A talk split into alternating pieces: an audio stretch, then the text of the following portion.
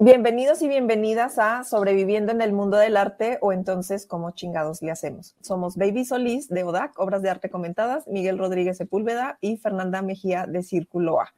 Hoy estaremos hablando sobre becas y convocatorias. Baby. Y pues, nada más recordarles, como habíamos dicho al principio, la finalidad de este podcast eh, no es como quejarnos únicamente ¿no? de todo lo que está mal, sino intentar dar este, soluciones y pues en un podcast sobre sobrevivir en el mundo del arte, creo que no podía faltar un episodio sobre las becas. De hecho, fue como de las primeras ideas que, uno de los primeros temas que se nos vino a la mente cuando estábamos eh, ideando el podcast. Siento que es un tema eh, polémico y que desata muchas pasiones y tal cual yo he visto gente que parece que su, su subprofesión es odiar a las personas becadas. En serio, o sea, conozco mínimo como tres páginas de memes así hechas únicamente para tirarle a las personas que han recibido este, alguna beca eh, artística. Y bueno, también hay productoras culturales que endiosan el Fonca. Para las que no son mexicanas, el, el Fonca. Ex Fonca, ya, ya Ex Fonca. Bueno, el EXFONCAS, eh, las, eh, las siglas son Fondo Nacional para la Cultura y las Artes. Me acabo de dar cuenta que no sabía qué eran las siglas, tuve que googlearlo rápidamente, es como el FONCA y ya, pero sí es como una beca eh, nacional, como la más sonada, yo creo.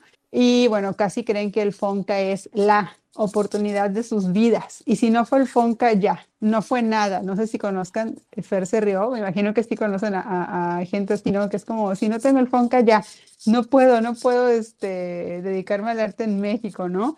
Y pues está también la típica idea de que la única forma en la que puede subsistir es mediante becas, también la idea de que las personas becadas son mantenidas, o la idea de que las personas becadas únicamente son las que son prima de la sobrina, de la amiga, de la cuñada, de, de quien fue jurado. Y pues bueno, el campo del arte está lleno de rechazos y parte de estos rechazos pues justamente proviene de aplicar a becas. Entonces sentíamos que era un tema que eh, sí o sí teníamos que, que tocar y no sé si alguna de las que esté aquí quiera poner en los comentarios si les suena lo que yo les digo del FONCA, porque yo sí siento eso, ¿no? Que es como la beca en México y hay gente que sí piensa que es como la oportunidad de sus vidas, que eso deberíamos hablar otro día, ¿no? Toda la gente que ha tenido el FONCA y ahorita, pues X, ¿no? Su carrera no despegó, no pudo hacer como algo, algo con esa beca, que también es una realidad y es una de las cosas que vamos a tocar, ¿no? Bueno, quiero una beca, pero ¿para qué? Quiero una beca y no sé si les gustaría empezar eh, a Fer o a Mike, pues platicándonos eh, cuál es su relación que han tenido con las bueno, perdón, yo quiero hacer una acotación antes de pasar a la relación que hemos tenido con las becas y las convocatorias en general, aplicar a convocatorias de diversas cosas. Lo que sucede con, con el FONCA, volviendo a que ahora es ex FONCA porque cambió de nombre la dependencia y ya no es el fondo, lo, no vamos a entrar ahí a Nadie sabe cómo se eso. Pero, este, eh, no sé, creo que es como el sistema de, no, no, no, no, no, a ver, el FONCA, ¿no? Pero eh, sí es una muy buena beca y es una beca creo que única en América Latina. O sea, por ejemplo, el Sistema Nacional de Creadores que te beque por tres años, que es un proyecto de, creación, es una muy buena beca. O sea, la verdad es que sí es algo especial y sí es algo que, te va a ayudar a, a, tener tres años de tranquilidad económica para crear tu obra, ¿no? En el caso de que obtengas el Sistema Nacional de Creadores. Y para jóvenes creadores también, pues está bien. Y habría que, pues, no sé, ponernos a revisar los otros países de América Latina, pues cuáles son como sus convocatorias y becas de, mm, para la creación artística, ¿no? Creo que acá el asunto es que em, las becas, o sea, como que hay convocatorias y becas que son importantes este, para los artistas, no solamente las becas, sino como estas convocatorias para poder participar en salones, en concursos de arte, ¿no? Pues que tienen un premio monetario, las residencias, y obviamente las becas de producción, ¿no? Que las más, digamos que las más queridas podrían ser estas becas de producción, pero pues también hay premios, ¿no? O sea, hay diferentes salones y bienales que tienen premios que están bastante bien, ¿no? Y que sí te, y que están Ah, bueno, aquí alguien dice, no como los PECDA, que son varios salarios mínimos acumulados. Sí, los PECDAs tienen un poco menos de dinero y creo que varía de acuerdo al estado, o sea, no, ni siquiera es un tabulador parejo para todos los estados, ¿no? O sea, para los que no son de México, eh, los PECDAs son estos apoyos a la creación, pero que son estatales. Entonces, no es de toda la nación, sino de cada estado y tienen sus sistemas, sus para creadores con trayectoria y para jóvenes creadores y esos duran, por ejemplo, los de creadores con trayectoria solo duran un año, es una beca de un año, ni siquiera es de todo el año, no son 12, 12 meses, son menos meses. Y, este, y pues bueno, el sistema nacional son tres años, ¿no? Entonces, pues es como la, la diferencia que hay entre uno y otro en el caso de México. Y creo que ni siquiera están, los PECDA, ni siquiera todos los estados están este, equilibrados y que siempre sea como todos reciben la misma suma, sino que ahí también hay variaciones. Entonces, pero bueno, o sea, sí es como una buena, o sea, claro que si tienes una de estas becas está increíble. Em, ahora, que tú preguntabas cuál era como nuestra experiencia con las becas. Bueno, Miguel, que es, es como experto en becas, para darte la palabra y no seguir yo platicando acá. Bueno, este, Justo el tema era lo que iba a decir hace rato, como con, lo que terminaba la introducción, Baby. El tema más que hablar de becas o convocatorias es para qué queremos o para qué nos sirve una beca en, nuestra carrera como artistas. Y bueno, ahorita también como hablando en qué se convirtió el, el FONCA, yo ya lo googleé y lo tengo aquí en, este, abierto. El el antes Fondo Nacional para la Cultura y las Artes, ahora se llama Sistema de Apoyos a la Creación y a Proyectos Culturales, y entre paréntesis, FONCA. Eh, al menos así está en la página oficial. Y la página web sigue siendo fonca.cultura.gov.mx.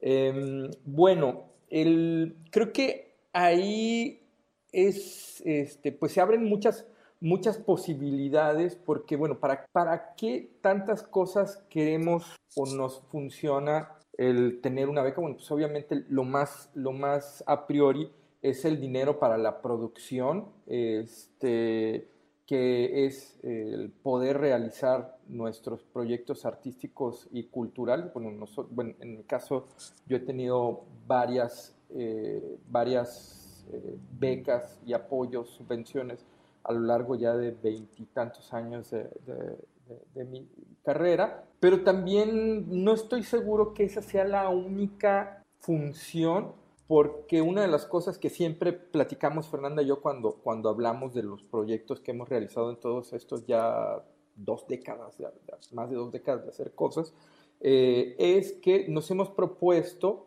que los proyectos no dependan del todo de un apoyo eh, de una subvención para realizarlos, sino que podamos generarlos a pesar de que no los tengamos, ¿no? O sea, nosotros lo que nos hemos propuesto siempre es eh, hacerlos sí o sí con los ingresos que podamos, o con, con, los recursos que podamos generar, y si tenemos la beca o la subvención, entonces el proyecto crece, pero así cuando, cuando este... Eh, este apoyo llegue a su fin porque, porque estas becas son finitas, tienen un, un periodo de, apoyo, a veces desde unos cuantos meses hasta eh, un par de años, bueno, el sistema nacional son tres años, que cuando llegue ese punto, entonces nos toca en el peor de los casos de crecer, pero no desaparecer. Entonces, bueno, esa, esa sería como, como la primera cosa que nos abriría la, la charla a diferentes posibilidades, porque sí, a priori es el dinero, pero también es el, no depender de eso nos hace cuestionarnos para qué más utilizamos o cómo más nos puede aportar una beca a nuestras, a, nuestras carreras. Entonces, bueno, no sé si, si alguien de, ustedes quiere decir algo o sigo, sigo hablando yo. Fer, no sé si quieres platicar tu relación con las becas.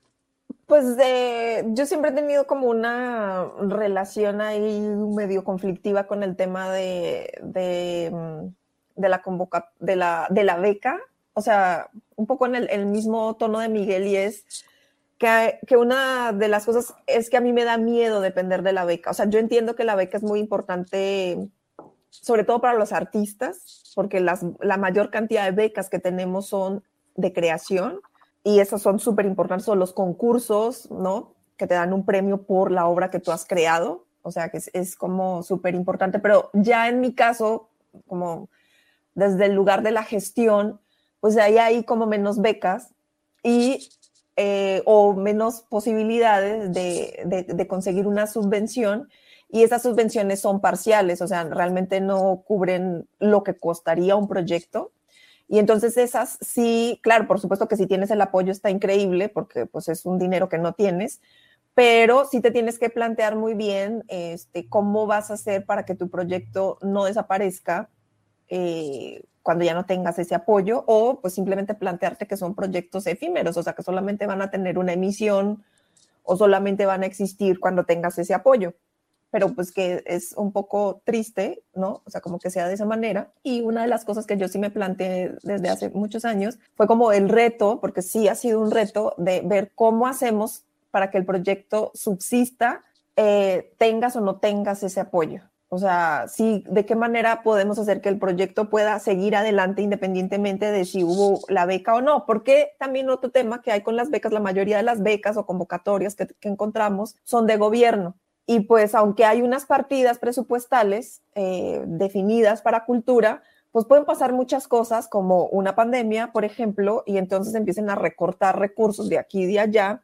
Y uno de los primeros recursos que se recortan son los de cultura. Y pues ahí empiezan a haber como un montón de problemas y entonces puede ser que tengas un gobierno que esté súper interesado en la cultura y le mete a dinero, y por lo tanto hayan más eh, lugares, o sea, unas convocatorias mucho más abiertas, con más categorías, para más cosas, con más premios, con más espacios, pero puede ser que venga otro gobierno que reduzca, este, no sé, porque no hay una ley que dice no lo, no lo puedes reducir o no estamos un gremio lo suficientemente organizado como para salir a pelear esos recursos y que no se reduzca y porque nos peleamos entre nosotros. El FONCA es un tema súper delicado. Podemos tener programas y programas sobre el FONCA y todos los conflictos que nos genera el FONCA. En el caso de los mexicanos, no sé cómo sería en otros países, me imagino que va a haber algo similar, pero bueno, o sea, es como que cuando hemos tenido becas ha sido muy bueno. Por ejemplo, tuvimos una de Prince Klaus para eh, recorrer, era como una especie de residencia, proyecto de creación, donde pudimos viajar por Sudamérica para hacer un performance.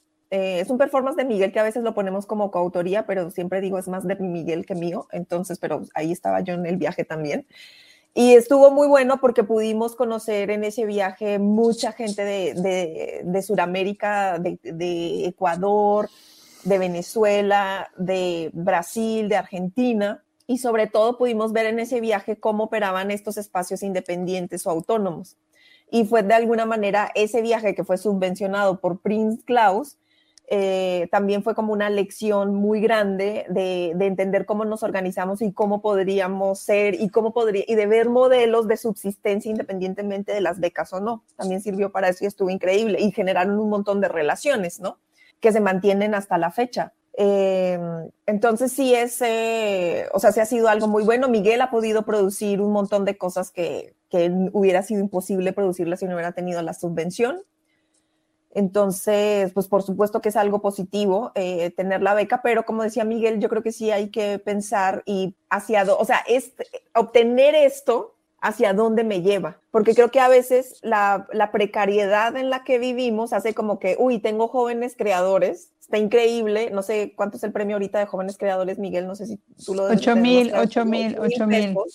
8, y entonces con esos 8 mil pesos, pues ya puedo pagar algo de la renta y cómo, y, este, y tengo más o menos cierta tranquilidad económica por unos meses. Eh, y hay gente que sí lo aprovecha súper bien y como que se potencia para poder hacer la obra y trabaja y hace otras cosas. Y otros se quedan como muy como de solamente voy a producir o ya resolví lo de la renta. Se quedan como en lo inmediato. Que yo sé que a veces ver un poco más allá es complicado cuando tú no tienes lo inmediato resuelto, las cosas inmediatas de tu sobrevivencia resueltas. Es difícil ver un poco más allá cuando eso no lo tienes. Pero sí es importante como empezar empezar a ubicar, me parece, este tema de los premios y las convocatorias, las becas, las residencias, los viajes, como parte de un entramado mucho más grande y un plan de desarrollo profesional en las artes. Yo lo que veo de varias artistas, sobre todo, muchas son las más criticadas, hablo de jóvenes creadores, del Sistema Nacional de Creadores de Arte, este, de ahí sí no. Le digo Fonca, pero yo me enfoco más en jóvenes creadores y son las artistas más criticadas, son las que ya tienen galería, tienen expo cada rato y básicamente lo piden nada más como por el prestigio que les representa. De hecho, sí conozco como directamente a dos o tres que tal cual, ¿no? Para ellas no es ni siquiera los 8 mil pesos este, mensuales, porque les digo, si son jóvenes, pero ya están en galería y todo, y lo piden este, como por prestigio o distinción. Y eso yo he notado también con, con otras personas, aunque creo que eso valdría más la pena hablar cuando hablemos de para qué queremos una beca, pero bueno, lo, menciono breve. Eh, yo sí he visto gente que tal cual no es como que tiene un proyecto y quiere aplicar a la beca para poder desarrollarlo, es como que se inventa un proyecto como para tener el FONCA. No sé si me estoy este, explicando, pero sí me ha tocado amigas así de que, oye, ¿me, puedes leer eh, la justificación de mi proyecto? Y yo, pero ni estás trabajando en esto ni nada, ¿no? Pero como, bueno, pero quiero tenerlo, pero ¿por qué quieres este, tenerlo? O sea, más allá del dinero. De hecho, yo sí conozco gente que, y ni siquiera que tenga como suficiente dinero, pero lo ve más como desde el punto de vista de, de, la distinción, pero igual podríamos hablar de eso, ¿no? En para qué queremos una beca. Este, bueno, sobre mi relación con las becas, yo diría que es este, inexistente o casi inexistente. No me gusta aplicar y no, mm, casi no aplico a cosas. La primera vez que apliqué una cosa fue un PECDA, primera y única. Y me mandaron una carta así de, está muy chido, pero tu proyecto este, ni siquiera entra en las cosas, en las categorías, pero muchas gracias por este, muchas gracias por, por, participar. Intentarlo. Sí, no sé si a todas las personas se los manden, pero se me hizo chido que me dijeran así como, está chido, pero es que, porque era como un proyecto de este, hacer exposiciones y no entraba en la categoría. Pero esta experiencia creo que sí es muy emblemática de, de mi trabajo, porque las cosas que yo hago no entran en las, en las categorías de las becas y por eso no aplico. No lo digo porque soy única y detergente, pero realmente las becas, y también lo vamos a platicar sobre lo mal diseñadas que están, o sea, yo ya a este punto sí creo que están mal diseñadas. Es porque, por ejemplo, mi obra de comentadas es digital, ¿no? Divulgación sucede en redes sociales principalmente, porque la información ahora la consumimos en redes sociales. O sea, la era de los blogs ya murió como en el 2015 yo creo que fue como el último año donde los blogs eran como súper, súper este, relevantes. Y si no, recuerden cuándo fue la última vez que ustedes tipearon no sé qué cosa, punto .blogspot.mx. Y recuerden cuál fue la última vez que se metieron a Twitter o a Instagram. O sea, fue antes de esta plática, se metieron a Instagram, estoy segura. Y piense cuándo fue la última vez que se metieron a un blog, ¿no? Y muchas becas están diseñadas como para medios digitales, pero los que funcionan como revista, como blog, como todo eso, y digo, o sea, yo ahí ni siquiera, ni siquiera este, encajo. Entonces mi relación es así de, pues no aplico a las cosas porque no encajo, no hay como este, categorías. Y aparte, este, no sé, yo estoy convencida que, y creo que por eso nos hicimos amigas, por lo mismo que decían ustedes, de que pues nuestro trabajo no puede depender de una, de una beca, entonces también nunca lo he pensado como una opción este, viable para, para ODAC, o sea, mm, no sé, no, no, sé, quizás algún momento de mi vida se aplicaría una, si fuera, pues primero tomaría un curso en Círculo A, porque según yo tienen para aprender a, aplicar a convocatorias. Primero haría eso porque no estoy segura de que lo haga bien y después, no sé, tendría que encontrar una beca que sí eh, quedara para mi tipo de trabajo, pero les juro que hasta ahorita no he visto no he visto una, ¿no? Mm, no me gusta cómo están diseñadas las becas en, en, México y no sé si quieren pasar a hablar de esto del diseño de becas o si primero hablamos de para qué queremos en una beca. Tienes razón, antes había una beca que se llamaba la Edmundo Valadez en el FONCA, bueno, en el antes FONCA, y uy, yo creo que esa beca desapareció o hace como 10 años o algo por el estilo, que siempre se mantuvo por mucho tiempo así como que en las becas que este, ya cerradas próximamente a abrir y por más que yo hablaba, al, FONCA me decían que estaba por abrir, al final creo que ahorita ya no sale en el inventario de, de, becas. Y esa beca Edmundo Valadez era para revistas e incluía blogs y, y difusión digital, pero nada, o sea, quién sabe qué habrá pasado, desapareció por completo. Sí, lo que quería, perdón, baby, este, sobre todo por algo que tú dijiste, o sea, sí está claro y sí podemos identificar ciertos artistas, e incluso lo dicen ellos y ellas mismas, que son artistas podría decir artistas Fonca, porque la producción que tienen es gracias a que tuvieron la beca. O sea, si no hubieran tenido la beca, no hubieran producido esa obra porque no tienen cómo hacerla. Vaya, o sea, las, lo que hacen, y porque además de eso, ven su trabajo como que no tiene una salida comercial realmente, pensamos, no sé, en, instalaciones o en performance, no sé, eh, cierto tipo de obra que, que no le ven que tenga una salida comercial, entonces la única manera de hacer ciertas cosas y que tenga como cierta envergadura pues es porque recibieron la beca y, son conscientes de ello. O sea, que la única manera o que la manera, la mejor manera de producir su obra es esa, ¿no? O sea, obviamente si no tienes el dinero y para ti es muy importante eh, la producción artística, pues vas a encontrar una manera de producir, ya sea porque utilizas otro tipo de materiales o decides hacer otro tipo de, de obra, ¿no? O sea, sí vas a encontrar la forma de, de, hacerlo. Pero sí creo que son muchos están conscientes de que lo harían, este, lo hacen o hacen este cierto tipo de obra porque tienen la beca y sí, incluso se pueden llamar a sí mismos y a mismas como artistas foca, ¿no? O sea, es la única manera de, o la, mejor manera de, de, hacerlo. Aquí la pregunta es, este, y si no la tengo, ¿qué dejo de ser artista? ¿No puedo ser artista? ¿Cómo hago para producir mi obra si no la tengo, no? O sea, porque no, porque las becas no están siempre, o sea, puede ser que tú la tengas, no es como que hay alguien que las va a tener siempre y alguien que nunca las va a tener. O sea, eventualmente vas a tener una, pero pues cada vez hay más gente aplicando, los recursos son limitados y pues no hay para todos. O sea, esa es una realidad. Em, y eh, la otra cosa sobre los diseños de las becas es, como bien decías y como dice aquí Tere, voy a leer lo que dice Tere, como conservadora siempre me ha sorprendido que son en su mayoría para creación. ¿Qué pasa con los artistas después? No existen convocatorias para poder conservar toda esa producción de los artistas. He tenido varias becas, pero hay que buscar la justificación que encaje con las bases. Siempre es como buscar esa justificación.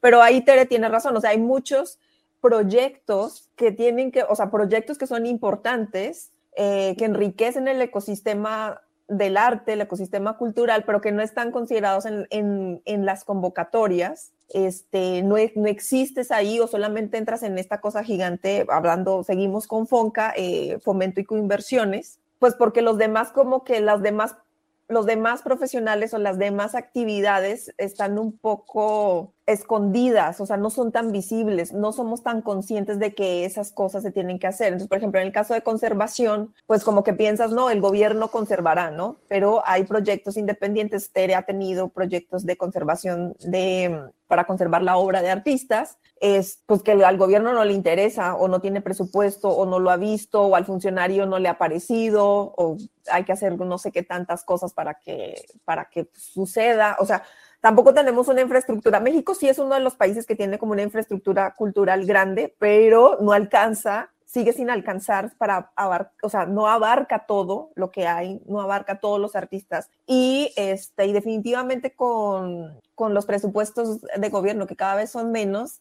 pues sí, nos, sí el reto de ver cómo le vamos a hacer es cada vez más grande, porque sí tenemos que encontrar alternativas. Ese es como un poco el punto, ¿no? Y definitivamente en esa búsqueda de alternativas, pues sí estaría interesante que se pudiera este, fortalecer como más otras profesiones, ¿no? Que están ahí y que no somos, eh, no estamos siendo contratados, vaya, por esta infraestructura gubernamental. Es lo que hemos dicho antes, ¿no? De que casi siempre se enfoca y yo eh, noto eso, por ejemplo, fue el 8M, y era de que etiqueta a tu artista mujer favorita o etiqueta al artista que te gustaría que tuviera más difusión sobre, como que todo está como muy pensado todavía como si las artistas fueran la figura central, la única figura que mueve el campo del arte y pues obviamente no, no, es como una interdependencia entre un montón de, de profesiones, las restauradoras, las conservadoras, las historiadoras, las museógrafas, las curadoras, ¿no? Hay muchas, muchas profesiones, pero yo también siento lo que dice Tere, ¿no? Que está como muy, muy focalizado en creación. Pues no sé, si, o Mike, si quieran profundizar en lo de para qué queremos una beca. Yo no sé para qué quisiera una beca, de hecho creo que no, creo que no quiero una, una beca. Yo, este, yo, ahorita decías, baby, que lo primero que querías sería tomar el, el, el, curso. El, curso. en Círculo ahí hicimos un, un, por ahí está la, la metodología que nosotros también nos tomamos como en serio echarle ahí como coco cómo, cómo hacer funcionar las cosas. Y bueno, eh, más que describir el, el, curso, este, una, bueno, una de las principales, de, las primeras cosas que se ve como en, ese curso es de pensar para qué queremos justo una beca o para qué queremos aplicar a una convocatoria, no, porque es de las convocatorias en general, aunque también tenemos otras de, eh, eh, que, hemos invitado a gente, a Victoria, a Irving, este, no me acuerdo quién más, a hablar sobre cómo hacer las aplicaciones del FONCA, pero bueno, en, este de, las aplicaciones en general, eh, ¿qué, es, pensar justo para qué queremos en nuestra carrera estos apoyos y, desde un principio pensar todas las opciones que podemos tener, todos los beneficios que podemos tener. Ahorita decía, el, primero y más obvio pues es el dinero para producir. Ahorita también hablabas, baby, y, eso también yo lo he visto, eh, este, mucha, muchos eh, colegas que lo tienen solamente por el prestigio y sí, la verdad es que eh, una beca te, da cierto prestigio y en algún momento me tocó ver una galería comercial que solamente recibía personas que hubieran tenido jóvenes creadores o sistema nacional de, del FONCA. Y eso es una historia real, yo lo vi, sí, sí sucede. Este, otra de las cosas que también eh, puede ser muy importante en, en, una beca, bueno, por ejemplo, en, en el en el FONCA, sobre todo en, jóvenes creadores. Yo nunca tuve jóvenes creadores, pero las, los encuentros de jóvenes creadores con los mentores era como, son legendarios, ¿no? Bueno, no sé si por aquí ahorita nos está leyendo, nos está escuchando alguien que, que, que, que estuvo en estas este, sesiones de avances de, de jóvenes creadores, pero esos además de mega fiestas, mega borracheras, pues ahí se generaban como muchas dinámicas de, interacción entre diferentes eh, artistas de diferentes disciplinas. Y yo creo que esa, en específico de jóvenes creadores, eso es un, uno de los mejores beneficios. en, las charlas que siempre hacemos en, en, Círculo A siempre insisto con eso, o sea, vean en, las becas las posibilidades de generar diálogo con, otro, con otros u otras colegas de otros lugares y eso es súper importante. También otras cosas que, he visto en, las becas, de, en, la, en becas, sobre todo lo, he visto en, unas, ay, no me acuerdo el nombre, pero son unas, unas becas en España de fundaciones privadas que, además de darte el dinero, eh, eh, te llevan a, este, a realizar la exposición. Entonces, otra de las, de las posibilidades es que además de darte el dinero, te ayudan a tener una exposición eh, individual mm. en una fundación, en un lugar este, con cierto prestigio Además de eso, algunos tienen el, tema del mentoreo con, curadores, curadoras u otros, otras artistas, que es el caso también del FONCA, de, jóvenes creadores, que además de, estas, de estos encuentros, pues obviamente, son encuentros eh, principalmente con, con, los y las mentores, este, para poder ver los avances y, dialogar. Bueno, ese es esa mentoría creo que también es otro de los grandes beneficios que te puede ofrecer. Eh, y, qué más? Se me están, estoy, estoy hablando un poquito de memoria, entonces creo que hay como otros beneficios que también este, pueden ser. Bueno, una de las cosas también es, en, en, último de los casos, bueno, el, ya que tu proyecto, si, si no queda seleccionado, creo que todavía sigue habiendo como dos cosas que te benefician, que es que este, hay gente, profesionales del arte, que están leyendo tus proyectos. Y yo he conocido gente siendo jurado, artistas, que me gustó mucho su trabajo y por alguna razón no quedaron seleccionados esos proyectos, pero a final de cuentas me quedo con que conocí ese trabajo y, bueno, también tenemos que no azotarnos, no, no hay suficientes recursos para todos y, a mí me consta, he visto proyectos muy buenos, pero no alcanzó el recurso. Ese es otro y definitivamente otro de los mejores este, beneficios, inclusive aunque no quede seleccionado tu proyecto, es que hiciste el ejercicio de verbalizar y estructurar tus ideas, lo que estás haciendo, y eso te ayuda como, como, como, como a dar un, no sé si decir un siguiente paso, pero sí a cimentar lo que, lo que, lo, lo que estás investigando. No, es que no, no quiero usar la palabra discurso, pero sí a cimentar las ideas en las cuales se basa toda la, estructura de, cosas que, van abonando a, nuestros proyectos. Entonces, bueno, no sé, ahí hay como, como una gama de posibilidades para qué nos puede servir eh, una, una beca en específico. Sí, y es que cuando estamos viendo como todo ese montón de convocatorias que hay este, circulando, pues sí hay que pensar y esto, pues cómo esto, cómo obtener esto, aplicar a esto, eh, me puede servir o de qué manera va a potencializar mi carrera, ¿no? Este, porque puede ser como que yo quiera, siempre hay que hacer ese análisis, no sé, aplique a una beca y mm, la beca es que voy a participar en algo en, no sé, en Rumania, por decir algo, ¿no? Y, y está increíble, me seleccionaron, bueno, ¿y cómo voy a llegar allá? Porque yo tengo que llegar, ¿no? Entonces, pues qué bueno que me seleccionaron y de pronto, pero pues tengo que llegar allá y tengo que pagar mi hospedaje y mi alimentación, boleto de avión, hospedaje, alimentación y quedarme no sé cuánto tiempo, ¿no? Entonces, son como cosas que hay que analizar de qué, que sí me funciona y que no me funciona. Igual y puedo decir, sí, me funciona esto, voy a hacer esta inversión, ya me seleccionaron porque en Rumania voy a conocer a esta gente que, me, que estaría buenísimo que conociera mi trabajo, ¿no? Son como decisiones que, que es importante tomar, pero como viendo un poquito más allá del, del, solo premio que estoy obteniendo. Y definitivamente con las becas de creación,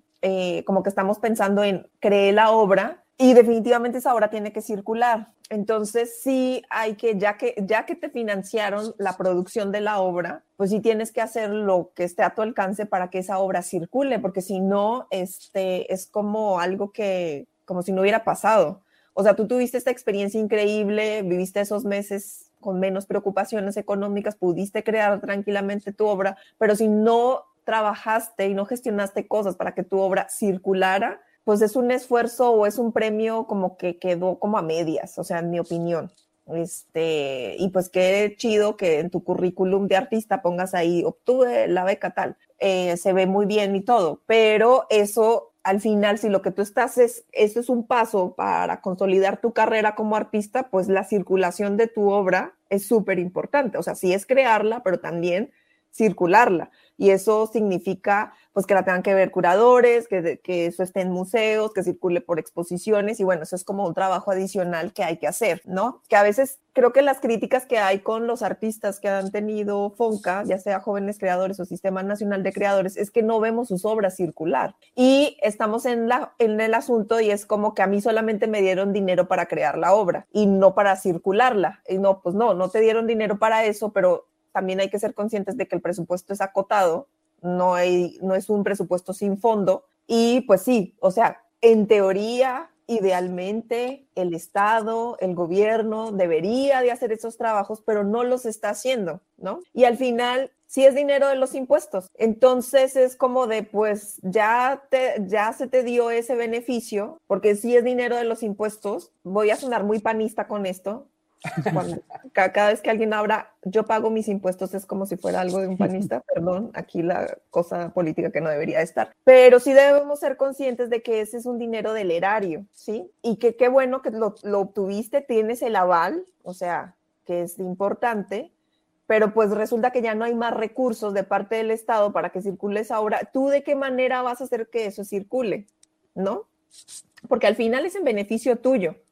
O sea, sí es en beneficio de la cultura de un país o la cultura de un estado, pero en primera instancia es un beneficio particular e individual, ¿no?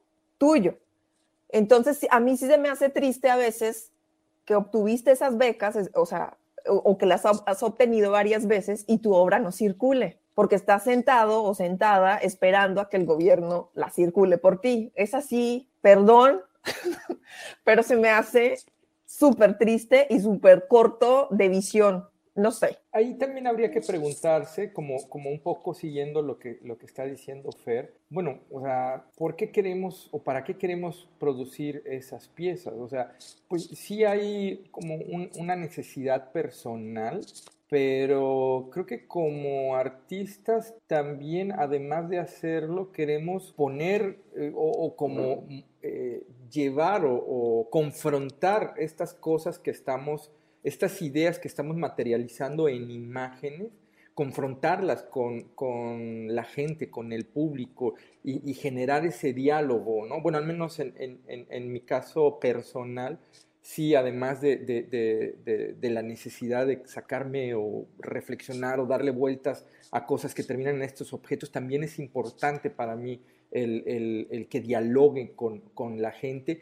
Y, bueno, no sé, son como cosas que, que, hay que ir poniendo en el que para qué queremos la beca para hacer esta obra, para qué queremos hacer esta obra o cuáles son las funciones. Y también hay algo que ahorita decía Fernanda que me hace resonancia y, bueno, las cosas que me vienen a la cabeza, mis ideas son contradictorias con esto que voy a, decir, pero son, son muy raras porque también Fernanda hablaba como de la tranquilidad que te da, la tranquilidad de, del financiamiento que te da una beca en en tus finanzas y esto te lleva como una tranquilidad que, que, la verdad es que hay varias piezas que yo difícilmente hubiera podido realizar si no he tenido como esa tranquilidad para sentarme a pensar y a resolverlas, eh, no las hubiera podido tener. Pero también tengo que aceptar que hay otra serie de, obras mías que son hijas únicamente de mi ansiedad, ¿no? Que, no hubiera podido realizar si hubiera estado en un estado de, relajación. Entonces, bueno, no sé, ahí hay como, como cosas muy, muy, no sé, se abren como muchas cosas. Bueno, no sé si alguien quiere decir algo por aquí. Eh, eh, ya hay varios comentarios también. Eh,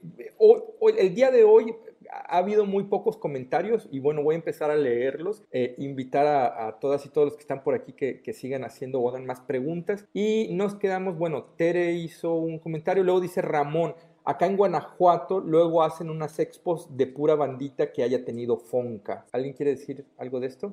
Yo vi hace poco una expo en San Ildefonso, pero siento que nadie la pela. No sé si alguien en comentarios quiera poner si tenía idea de su existencia. Eh, yo me enteré porque, y creo que la hacen todos los años y apenas me enteré porque me invitó un artista que está exponiendo que exponen todo lo que se hizo con el jóvenes creadores este era del 2020 al 2021, este, pero según yo tampoco son como expos que tienen un montón de, de difusión, ¿no? No es como que la gente se entera y en general creo que un problema en el país sí es este, que también tiene que ver con lo que mencionaba Fer de circular las piezas, ¿no? Las cosas se hacen, pero nadie se entera que se hacen y luego las personas que tenemos la capacidad de difundir esas piezas y todo esto quieren que lo hagamos gratis. Que me quedé pensando en para qué quiero una beca. Y yo dije, yo no quiero una beca, yo quisiera que todos los museos que me escriben para, me puedes entrevistar a mi curador, no sé qué, es como, yo, si me pagaran por cada vez que me escriben, por ejemplo, museos o instituciones, para, me puedes entrevistar a mi curador, a mi director, a mi artista y no sé qué, ¿esto qué tiene que ver?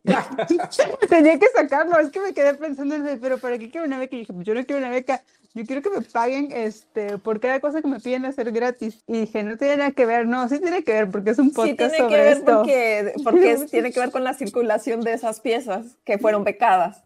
Sí, y, por el tema general del podcast, ¿no? Que hablamos de, de los problemas de dedicarse al, al, arte, pero sí, o sea, ahorita que están diciendo es como, o sea, eh, como que la gente opine sobre una pieza o, o, se puede involucrar o todo eso, no pocos espacios lo generan. Y no sé lo que pienso con las personas que sí tenemos la capacidad de generar como discusión sobre las piezas, discusión, deja tu discusión, discusión, argüende, chisme, hasta que salgan eh, las noticias de Durango y es como esos trabajos no son este, eh, valorados. Sí. Y esta pregunta que puso Ramón se me hizo muy buena, es ¿qué opinan de la retribución social que solicitan varios estímulos? No sé si el FONCA lo hace, pero por ejemplo el PEGDA sí. Si tú te lo ganas, tienes que dar como un taller, ¿no? Como eh, retribuir. A mí ahorita que lo dije suena casi que estoy pagando mi beca, ¿no? Si tienes que cumplir, no sé, como cuántas horas por 8 mil pesos al mes. No, el PEGDA creo que es menos de 8 mil pesos. No me acuerdo cuánto es el PEGDA, si alguien sabe cuánto es el PEGDA, pero ahorita que lo dije, me está sonando que me están pagando por ser tallerista, pero no sé ustedes qué opinan, eh, Miguel y Fernando. Sí, yo tengo ahí un conflicto con esta retribución, aunque son como muchos problemas. O sea, aquí podríamos ahondar en problemas y una discusión muy amplia este, sobre, la, sobre la retribución social de, de estas becas. Y es que si son becas de creación, o sea, sí me preguntaría, ¿y qué pasa con el patrimonio de la nación? O sea, si yo te di dinero para crear, o sea, yo Estado, no yo Fernanda, yo individuo, yo privado, sino yo gobierno, yo Estado, te doy, te estoy dando este dinero por una convocatoria que te ganaste para crear, este, yo sí esperaría tener algo de eso que se produjo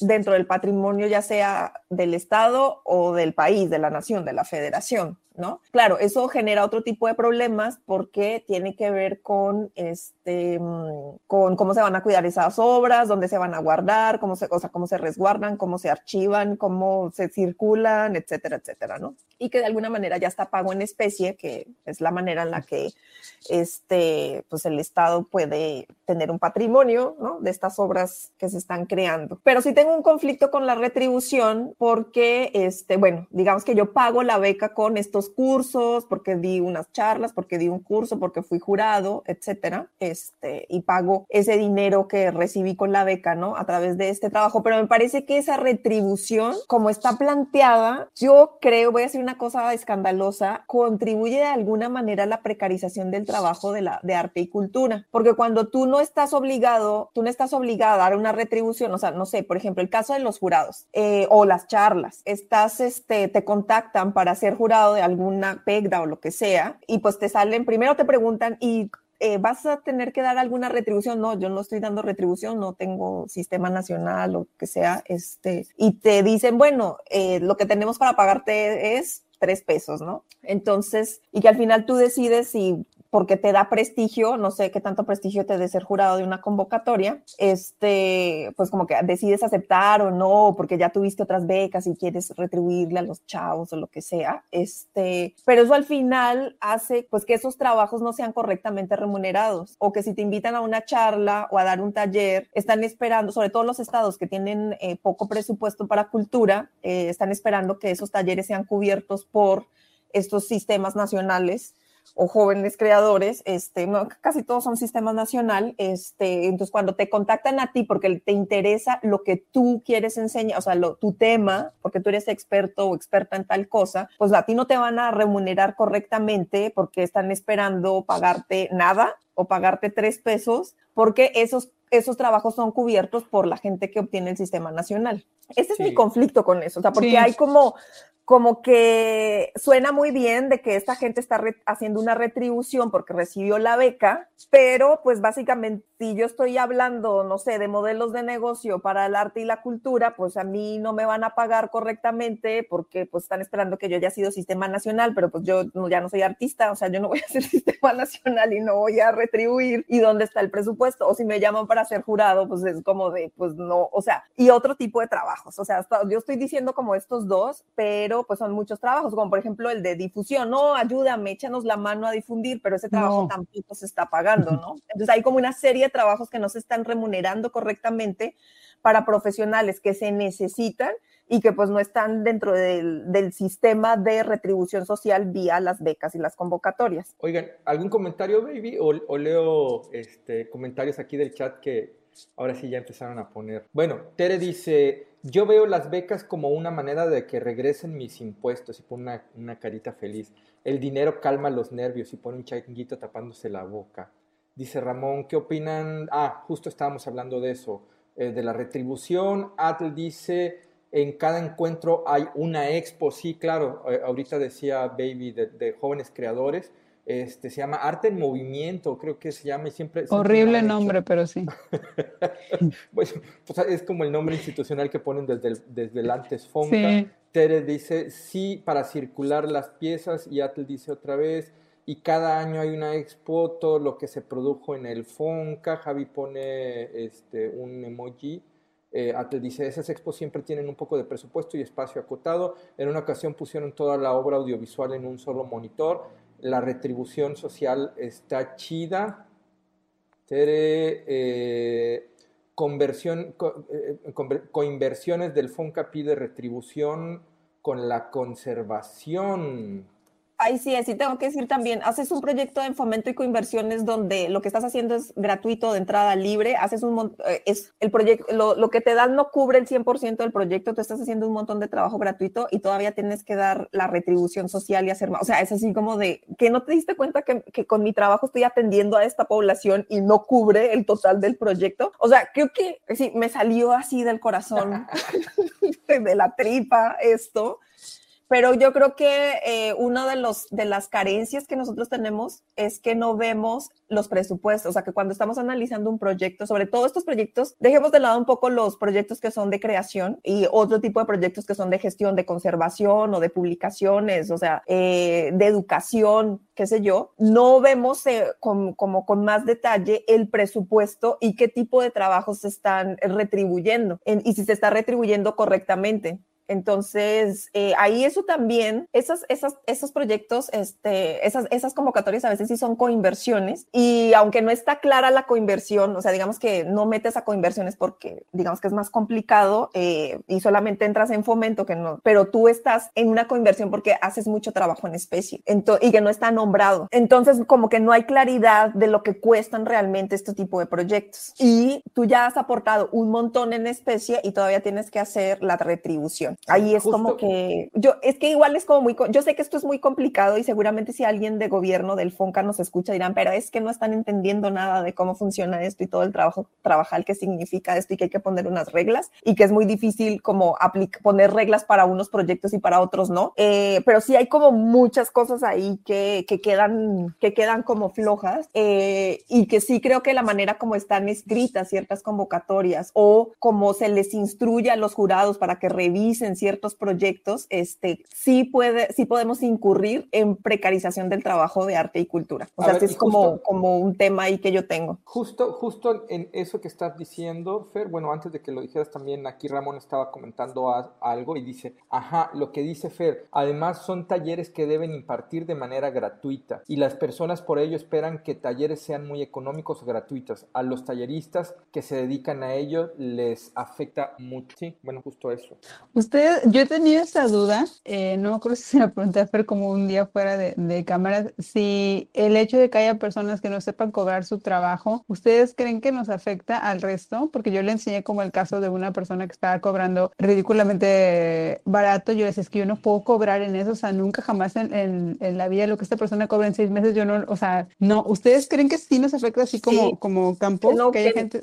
Totalmente, o sea, que tú no cobres correctamente tu trabajo nos afecta a todos y todas. O sea, es como, porque ni siquiera lo haces en un asunto mala onda de competencia desleal. O sea, voy a cobrar más barato porque me voy a llevar a todos. Ni siquiera es eso. O sea, es, eh, y creo no que saber cobrar. Es no saber cobrar, pero además que no están visibles, no hay tabuladores. Por ejemplo, a mí me sorprende que otra vez volvemos a fomento y coinversiones. Ah, no, ellos sí tienen un tabulador. Este, sí, sí, tú puedes revisar ahí el tabulador. Pero, por ejemplo, volviendo a ese tipo de convocatorias, no las de creación, hagamos un parteaguas entre las becas de creación y convocatorias de creación van por un lado y las de gestión por otro, ¿no? Este, nosotros tuvimos eh, hace unos años una, un apoyo de Arts Collaboratory, que es una, un proyecto de Holanda y ellos nos pedían que nosotros fuéramos una organización sin ánimo de lucro. Sí nos exigieron que no podíamos pedirle a alguien que nos hiciera el favor de darnos su donataria autorizada o su asociación civil para que nos depositaran el dinero, sino que teníamos que hacerlo y porque, y entonces nosotros terminamos teniendo, haciendo una asociación civil, ¿no? Pero una de las cosas que me pareció interesante de ellos es que cuando nosotros presentamos nuestro presupuesto, sí hicieron preguntas muy puntuales acerca de cómo íbamos a pagar nuestros gastos administrativos. O sea, les quedaba perfectamente claro que si nosotros no tenemos una base administrativa cubierta, o sea, costos, nuestros costos indirectos, pues eso no, es, no, no iba a haber posibilidad de ser independientes algún día. O sea, siempre íbamos a depender de los proyectos, de, tener una beca, porque si no, nunca íbamos a eh, ser independientes o incluso, aunque estuviéramos pensando en tener la beca, siempre, si no cubríamos ciertos costos, la operatividad del proyecto se iba a ver afectada y por lo tanto iba, no iba a ser viable. Y lo pongo en contraprestación o sea, como en relación como a algunas cosas que suceden aquí en México con algunas convocatorias públicas y privadas, y es que a veces esperan que tus proyectos sean sin ánimo de lucro o que no sean comerciales, pero este, siempre son coinversiones, porque los, lo que dan no alcanza, pero de alguna manera como que no queda claro de qué manera tú vas a financiar esa otra parte, porque al final es como que tú la tienes que poner, pero si tú tienes, si tú necesitas recibir una remuneración económica por tu trabajo, pues al final también es como, como una precarización del trabajo vía la beca. O sea, aquí me estoy poniendo yo como muy densa con ese tipo de cosas, este, pero eh, creo que, pero no es como un problema como de la beca en sí o de la organización en sí, sino que es como del gremio y de lo que entendemos por sin ánimo de lucro y de lo que entendemos por remuneración o cuánto creen, cuánto creemos emocionalmente que debemos de recibir por pago o este, quién sí debe recibir un pago, qué no, o quién no, qué tipo de trabajos sí deben recibir un pago o cuáles no. O sea, ahí tenemos como un montón de, no sé, como de neblina que, este, como que nos hace, o sea, como que nos cuesta trabajo abordar el tema financiero de los proyectos, que definitivamente la beca es súper importante, o sea, que de verdad muchas cosas no se harían si no recibieras ese dinero, o sea, no, no, digamos que tienes que poner menos, o sea, quieres, tienes muchas ganas de realizar un proyecto y te dieron, te ganaste la convocatoria y pues bueno, ya no tienes que poner el 100%, ahora pones, no sé, el 50 o el 40% o el 30%, ¿no? Este, y eso pues te da mucha alegría y logras tener ese impulso y hacer las cosas. Pero ¿en qué momento vamos a poder financieramente, de una manera híbrida, porque no, no estoy diciendo que las becas tienen que dar el 100% de lo que cuesta un proyecto, pero de qué manera, cuándo vamos a tener la suficiente madurez sistémica o algo así para poder este, lograr el 100% del financiamiento de, esos, de, de, nuestros proyectos vía, pues, puede ser la beca más otras cosas, sin este, precarizarnos nosotros, ¿no? Sin, sin caer como en esta sin continuar en eso. No sé, yo sé que estamos viviendo tiempos difíciles, pero siento que ese es como el reto. O sea, cómo hacemos para equilibrar la balanza realmente, ya sea porque eres beneficiario de esas becas o porque te toca transitar en algunos momentos de la existencia de tus proyectos y de tus iniciativas sin la beca. Pero a mí lo que me cae gordo es que yo ya me enojé ahorita, escuchándote lo de que Fer dice que varias becas son conversiones. Conversiones significa que tú pones dinero, o sea, tú te vas a financiar una parte y la beca te va a financiar la otra parte, ¿no? Porque no se, se, a alguien se le va el término conversión. Pero a mí lo que me cae gordo es que las becas sean coinversión y que no te lo digan, que no te lo digan, que lo van a pasar así como que te van a financiar todo tu, tu, proyecto y luego divides como el dinero y dices, es que no manches ningún proyecto, voy a decir un número, no es este número, pero ningún proyecto se puede hacer con 5 mil pesos al mes, o sea, no se puede. Y es lo que ofrecen ya realmente algunas becas eh, sin impuestos y todo, pero nunca te lo manejan como que es una coinversión. Y yo, ¿por qué no podemos ser claras? ¿Por qué no podemos decir qué es eso? Que la gente va a tener que poner también como de, de su eh, bolsillo, como ya lo ha hecho para financiar sus proyectos. Ay, no sé, este, es lo que decíamos el otro día, como también fuera de cámara, o sea, tal parece que en realidad las becas, o sea, por cómo está el diseño, están destinadas a gente que, que ya tiene recursos o que no planea realmente eh, hacer de su práctica algo de lo cual puede vivir, ¿no? O sea, también eso de sin ánimo de lucro, así como, ¿Y qué si si quiero lucrar con mi, con mi proyecto? O sea, como la connotación tan este, eh, eh, negativa que tiene el, el, lucro cuando, eso decía Fer también fuera de cámara, como todas las personas lucramos, o sea, cuando eres persona física y trabajas, es, es, es eso el lucro, recibir este, ganancias por tu trabajo, es como, ¿por qué les...? Ay, perdón, es que me, me, me, me enojé mucho. Eh, sí, es que, híjole, es que es un tema, yo entiendo, o sea, a mí me queda claro que, que pues van a dar un dinero y es como una especie de donación y pues es como pues que no sea un proyecto comercial, o sea, me queda claro por qué es de esa manera, ¿no? Y porque además lo que se quieren impulsar son proyectos pues que no, que difícilmente existirían en el mercado porque pues no son tan comerciales y venderlos es como muy complicado y bueno, en fin, o sea, porque además eh, digamos que no, digamos que no sobrevivirían en el mercado, por decir algo, en el libre mercado con la competencia libre ahí afuera, no sobrevivirían o no, no podrían existir y por eso se dan estos recursos, ¿no? Y se pide pues que no sean proyectos que tengan como este carácter comercial. Pero yo creo que nosotros como gremio este, sí hay cosas que confundimos mucho, o sea, confundimos lo que significa honorario, salario, este, ganancia, especulación, lucro, todo el tema de los impuestos se nos hace como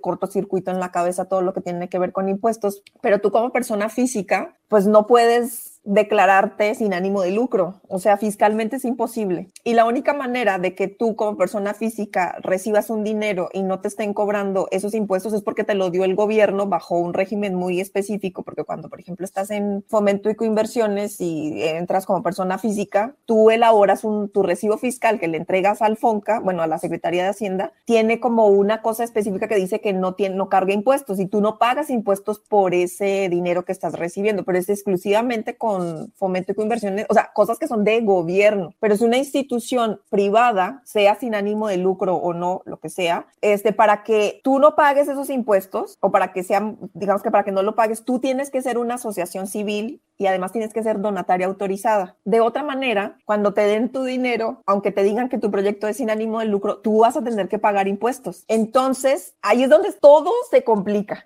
O sea, porque es ese dinero que te dijeron que te iban a dar, pues no es todo ese, es como un 20% menos o no sé cómo sean tus asuntos ahí, eh, porque tú tienes que dar un recibo y te van a, pues vas a tener que declarar IVA e ISR, impuesto sobre la renta y el impuesto al valor agregado. Entonces, y vas a tener que pagar un contador. Igual si eres una asociación civil también tienes que pagar un contador. O sea, eso es ser adulto.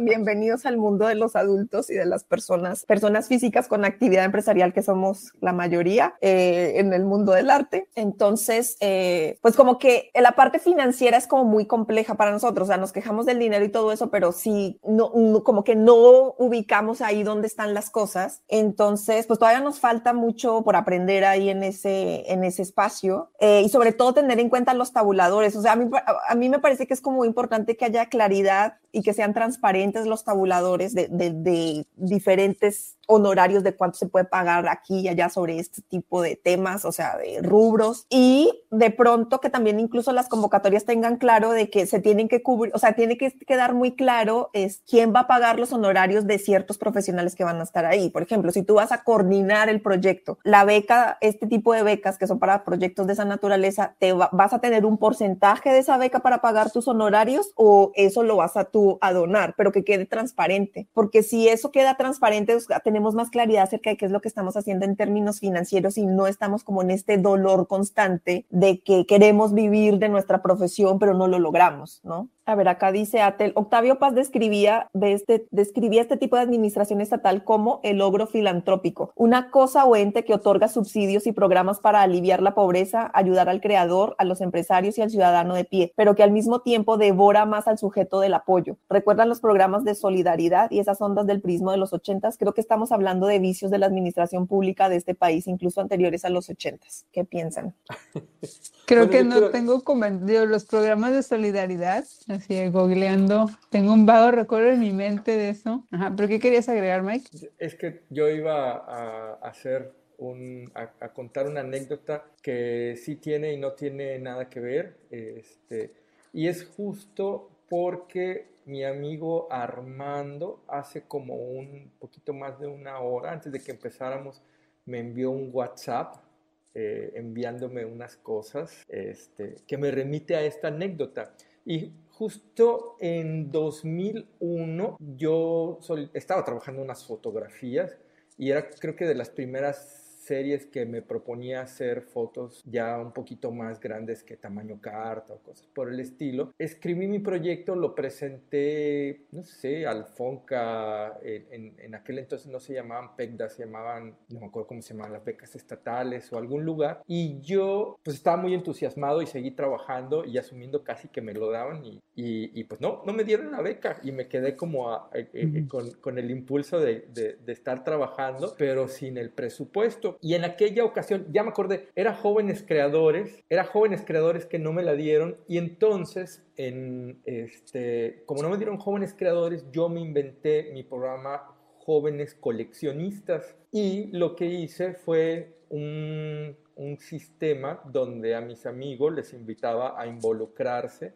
en la producción de lo que estaba haciendo a cambio de una mensualidad. Este, y al final del año yo les entregaba una pieza. Bueno, pues años después, este, hay como un montón de plataformas y a ese sistema se le llama crowdfunding, pero, pero bueno, no sé, este, es como una anécdota de cómo surgió mi, mi programa de jóvenes eh, coleccionistas que a lo largo de mi carrera eh, varias veces lo he hecho para este, eh, financiar algunos proyectos cuando no tengo la beca o la beca no, es, no ha sido suficiente.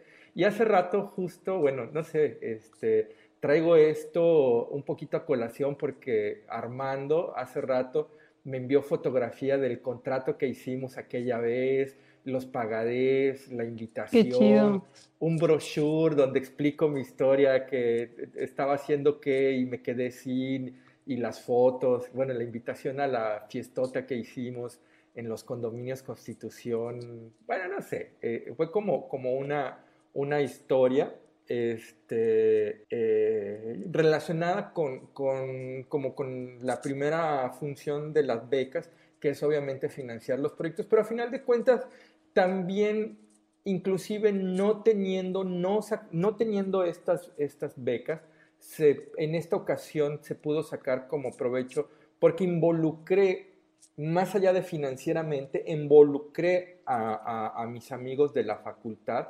este, en lo que yo estaba haciendo. Y bueno, y, y también gracias a esto, desde entonces tengo este, un montón de obras en casa de un montón de amigos y amigas que yo quiero mucho. Y, pues, este, no nada más, en este caso, no, nada más, Armando no nada más guarda las, las piezas que, que, se quedó en esa ocasión, sino tiene la invitación de la fiesta que hicimos para presentar el proyecto y todo eso. Me lo acaba de enviar, o sea, está buenísimo, ¿no? Entonces, también se pueden generar otras cosas eh, a partir de que no salgan las becas. Pero bueno, no sé, es como, como una anécdota. Y aquí pone este Atle que yo quiero ver eso, sí. Ya lo voy a poner ahí. Todas queremos verlo.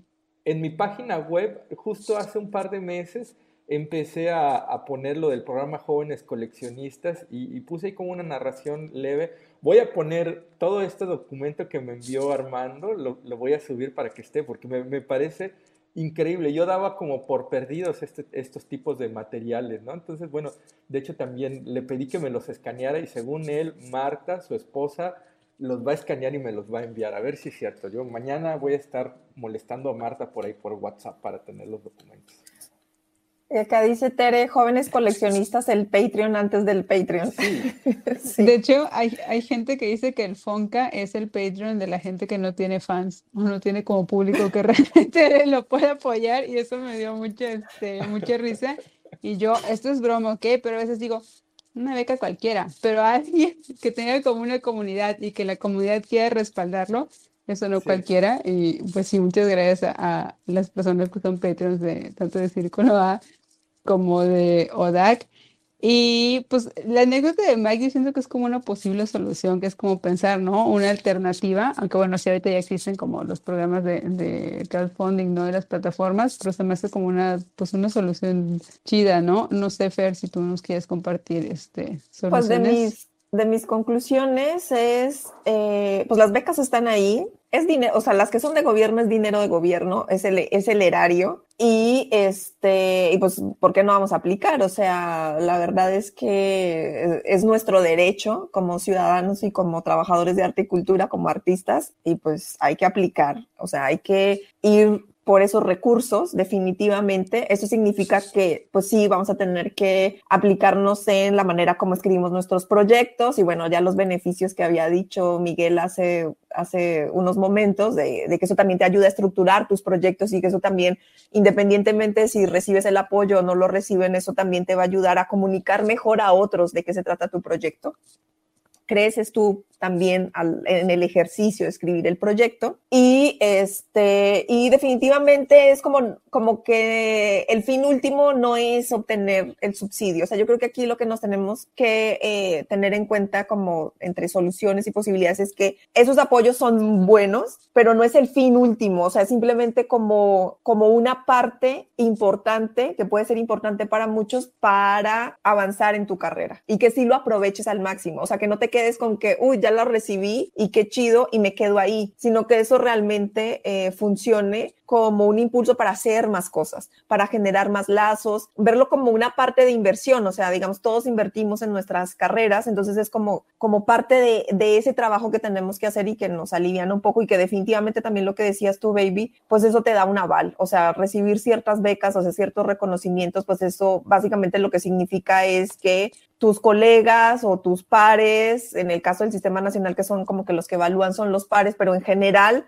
es gente respetable del gremio, está considerando tu proyecto y está diciendo que tu proyecto merece ser apoyado. Y eso, pues, por supuesto que es importante y por supuesto que eso avala tu carrera y te avala a ti como artista incluso cuando tienes otro tipo de proyectos, o sea, cuando no eres artista y estás más en la gestión, en la difusión, en la conservación, en la investigación, en la catalogación, etcétera, que te den el, que te den el subsidio, pues básicamente también, aunque digamos que no cubra el 100% de lo que cuesta el proyecto, lo que están diciendo también es que, este, pues que tú eres un profesional y que tu proyecto es interesante y merece ser, merece ser apoyado. Aquí lo que tendríamos que ver son como que no es suficiente, sí, ya sabemos que no es suficiente, y ver como sistemas híbridos de financiamiento, donde una parte de ese sistema híbrido de financiamiento puede ser esa beca o ese apoyo o esa subvención. Y ya te dice, hagamos fiestas. Sí, señor, hagamos fiestas.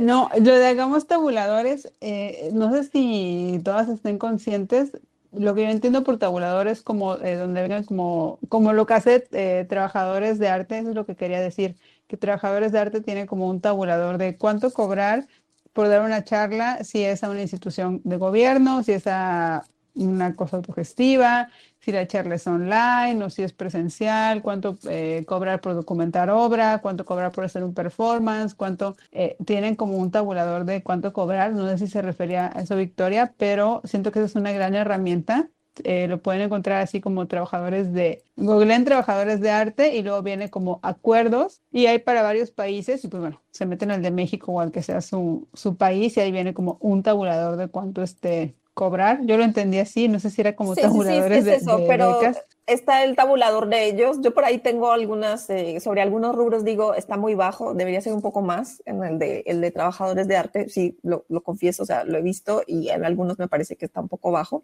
Este, pero se supone que las instituciones, sobre todo cuando estás haciendo estas convocatorias este, de proyectos, no no de proyectos de creación, sino de proyectos de gestión, o sea, yo debería de tener un tabulador. Creo que el FONCA sí tiene un tabulador. O sea, si tú hablas, eh, eh, te pueden decir, sí, lo tienen, claro, no lo tienen. Antes, antes lo tenían. Yo recuerdo que en algún momento que estábamos escribiendo una solicitud para eh, coinversiones, este, me enviaron un tabulador con todo, con este, hasta qué tanto podía ganar cada, cada participante. Cada miembro del equipo. Sí, cada miembro del equipo, pero no, me acuerdo la última vez que, escribimos para algo, les solicité y me dijeron que ya no lo tenían. Donde vimos un tabulador de estos fue en el EFCA Nuevo León, que le estuvimos echando un ojo y ahí sí hace, pues que, o sea, hace unos meses vimos esa, esa convocatoria y sí tienen un tabulador pero, pero son pocos. El FONCA no sé por qué lo habrán quitado. Bueno, no sé si en esta administración lo habrán vuelto a poner, pero hace como 3, 4 años, como 3 años que pregunté, ya no lo tenían. Sí, pero en, en teoría deberían de tener cada institución su tabulador, este, porque ellos hacen un presupuesto, o sea, eh, sobre todo las de gobierno, pues tienen, un tienen que hacer un presupuesto anual, pues tienen claro qué es lo que van a pagar, ¿no? Este, y si tuvieran más claro el tabulador, pues harían mejor sus presupuestos y no estarían ofreciéndole a la gente a veces esas, esas ridiculeces que ofrecen de, honorarios. Eh, ¿Qué? ¿Vas a decir algo, Miguel, que levantaste el dedo? Quiero decir dos cosas. Este, eh, la primera no tiene que ver nada con nada. Les quiero presumir mi martillazo que me di en el dedo que se me ha ignorado. Ah. Y la segunda cosa que les quiero decir, llevamos una hora y 15 minutos hablando y creo que ha llegado el momento ya de empezar a este, despedirnos de toda la gente que nos está escuchando, nos está acompañando el día de hoy. Sí, puedes decir eh, antes de que se vayan, porque empiezan a salir, nombrarlos, porque en el, en el episodio pasado no lo hicimos, quedó cortado. voy a nombrar quienes nos están acompañando el día de hoy. Fernanda Atl, Tere Victoria, Ramón, Gabriela, Victoria, otra Victoria, bueno, está Victoria Nario, Victoria Rueda, Beto H, Baby, Javi Mendoza, Alejandro Heredia y Rodrigo nos están acompañando el día de hoy. Este, muchísimas gracias por estarnos acompañando, pero sobre todo por estarnos apoyando en las campañas de Patreon de Círculo A y de ODAC, que eso hace que puedan existir estos podcasts y otro montón de materiales que hacemos los dos proyectos. Pues eh, muchas gracias a todos. No sé qué otra conclusión, no sé. Yo, yo no tengo mucho que aportar, nada más me quejé de no, bueno, los tabuladores cuente como sugerencia, digo, como solución. Otra que sean claras, por favor, si es coinversión, digan que es este coinversión, no sé, no, no cuesta mucho ser este, ser este honesta. Y eso estaba pensando también, si te van a quitar impuestos, pues ya mejor que te pongan el monto, ¿no? Como tu opción de cuánto va a ser de ISR, cuánto va a ser de IVA. Pero creo que ya está, es demasiado pedir. Y pues bueno, creo que yo, no tengo más yo creo que antes ya de salida, este, creo que valdría la pena retomar la idea que está poniendo aquí Victoria y lo que está diciendo Baby, y más que hacer otro tabulador, tal vez valdría la pena, como dice Fer, revisar ese tabulador, porque nosotros sí le echamos un ojo y unas cosas que eran muy, muy, muy bajas, bueno, o al menos en el contexto de que lo estábamos revisando por un trabajo que, que me habían pedido, este, yo creo que es buena idea, no sé, hay que, hay que organizarnos y hacer algo sobre eso, porque vale la pena actualizarlo. Sí, creo que es el que revisamos, creo que era 2019 o 2020, no sé cuándo fue el último que hicieron, la verdad, o sería 2021, bueno, en fin. Em, pero bueno, o sea, no, no, queremos que se depriman con este episodio del podcast, o sea, de verdad que aplicar a las becas y a las convocatorias en general es parte de la labor profesional y ahí encuentras recursos.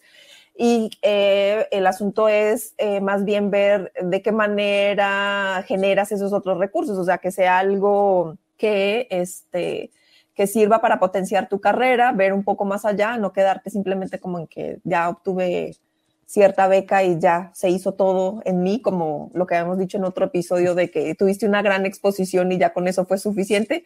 Esta es una carrera de largo aliento y cada cosa que logras eh, aporta a tu carrera y definitivamente ganarte una beca, un concurso, una residencia es un gran aporte a la construcción de tu carrera en las artes. Dice Beto, tarde, ya me deprimí, pero ni modo, aquí andamos. Buenísimo.